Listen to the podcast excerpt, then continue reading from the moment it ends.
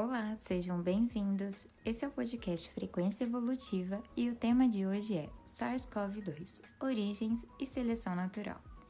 Coronavírus Covid-19 ou SARS-CoV-2 é um novo vírus que teve o primeiro caso documentado em Wuhan, na China, e já extrapolou todas as expectativas na sua disseminação.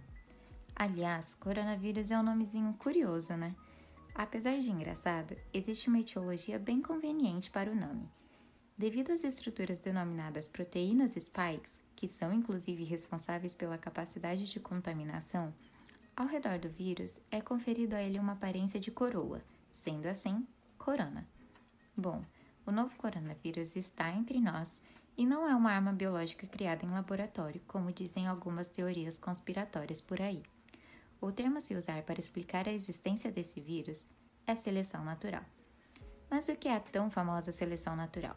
E por que a vida como conhecemos hoje gira em torno dela? Sem aprofundamentos técnicos, podemos dizer que ela é a reprodução diferencial que leva à evolução de um organismo. E sim, você não ouviu errado. A evolução existe, ela é um fato e uma certeza. Em outras palavras, é a reprodução de indivíduos com capacidade de sobrevivência em um determinado ambiente.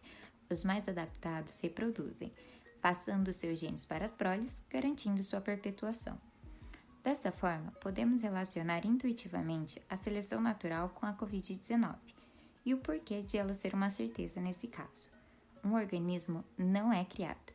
Ele pode ser modificado, mas a interferência no código genético original deixaria as marcas de reconhecimento, o que não ocorre com SARS-CoV-2. Pelo contrário, sua impressão digital, o mapeamento gênico do vírus, deixa bem clara a compatibilidade genética dele com patologias semelhantes em animais, dando brechas para as hipóteses de sua origem. Um artigo científico muito esclarecedor de Christian Anderson, publicado em 2020 na Nature Medicine, fez um levantamento de dados com SARS-CoV-2, três vírus semelhantes que infectam morcegos e um de pangolim. Fazendo o um alinhamento desses cinco elementos, especificamente dos seis aminoácidos ditos como mais importantes dentro de toda a sequência genética, e com auxílio de previsões computacionais, ele chegou à conclusão de que o vírus não foi modificado e é simplesmente fruto da seleção natural. Foi adaptado o suficiente para persistir na natureza, se mutando para a forma que conhecemos hoje. É um artigo crucial. Para os de fora da comunidade científica, Carlos Francischini, no canal da Universidade do DNA, no YouTube, faz um resumo muito interessante na íntegra. Ok, foi seleção natural, através do tempo, o mais adaptado sobreviveu ao meio. Mas qual a origem do vírus? Um ancestral, um transmissor? Não sabemos nada. Diversas pesquisas, inclusive a do Anderson, se atentam às origens.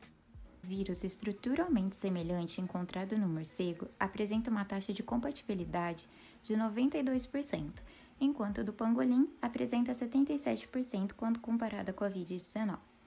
Bom, então sabemos que o novo coronavírus não foi criado em laboratório, isso foi comprovado cientificamente e tudo aponta para sua origem silvestre, sofrendo mutação.